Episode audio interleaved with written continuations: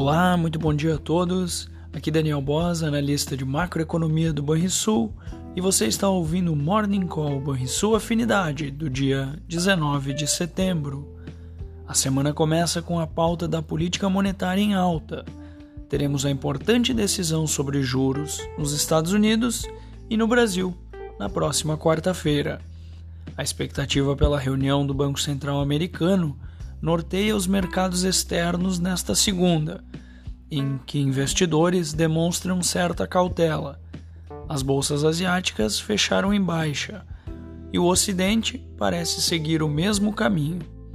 Entre as commodities, o petróleo apresenta perdas, diante da preocupação em relação à demanda, com o dólar operando valorizado. Estas foram as notícias internacionais. No Brasil, as perdas do mercado internacional e também das commodities devem contaminar os ativos locais, onde também se tem grande expectativa pela reunião do Copom, que começará amanhã e vai até quarta-feira. Espera-se que o Banco Central Brasileiro indique o fim do ciclo, realizando um último movimento ou mantendo a taxa de juros básico estável. Daqui a pouco, conheceremos a mais recente leitura do relatório Boletim Focus, com as projeções das principais instituições sobre os indicadores econômicos internos. Fechamento do mercado. O dólar fechou a sexta-feira com alta de 0,38% aos R$ 5,26. O Ibovespa operou desvalorizado em cerca de 0,6% aos 109.280 pontos.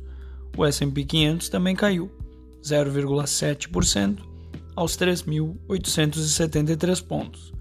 O DI futuro para janeiro de 2024 ficou estável a 13,22%. Já o DI futuro para janeiro de 2027 caiu 7 pontos base a 11,7%. Na agenda do dia, conheceremos nos Estados Unidos a confiança do construtor e no Brasil, como mencionado, teremos o relatório Boletim Focus, além do monitor do PIB e a balança comercial semanal. Você ouviu o Morning Call e sua afinidade com os destaques do dia. Acompanhe de segunda a sexta-feira o nosso overview.